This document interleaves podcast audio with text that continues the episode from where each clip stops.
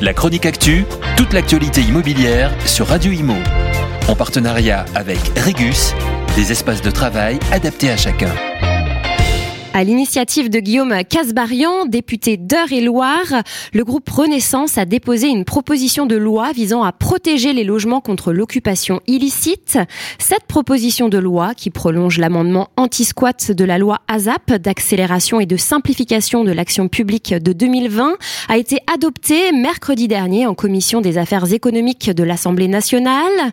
La FNAIM a salué dans un communiqué euh, cette initiative qui vise à lutter plus efficacement contre le squat et renforcer les dispositifs de lutte contre les loyers impayés.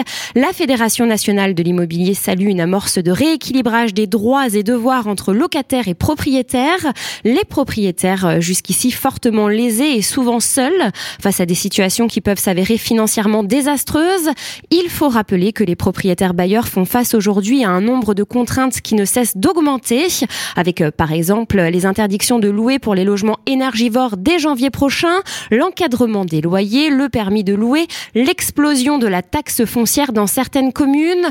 Toutes ces mesures s'inscrivent dans un contexte macroéconomique ce qui menace le marché locatif. Le risque d'une raréfaction de l'offre dans quelques années est bien réel. L'objectif de cette loi est donc de sécuriser ces propriétaires bailleurs qui sont le plus fréquemment des petits propriétaires. Pour rappel, deux tiers des bailleurs louent un seul logement. Pour Olivier Véran, le porte-parole du gouvernement, c'est un texte nécessaire. Il prévoit notamment d'alourdir les sanctions contre les auteurs du délit de violation de domicile à 3 ans de prison et 45 000 euros d'amende.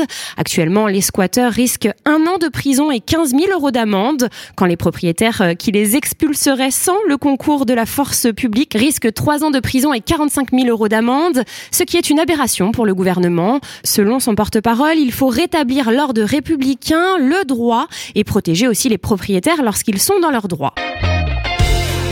La chronique actu, toute l'actualité immobilière sur Radio Imo. En partenariat avec Regus, des espaces de travail adaptés à chacun.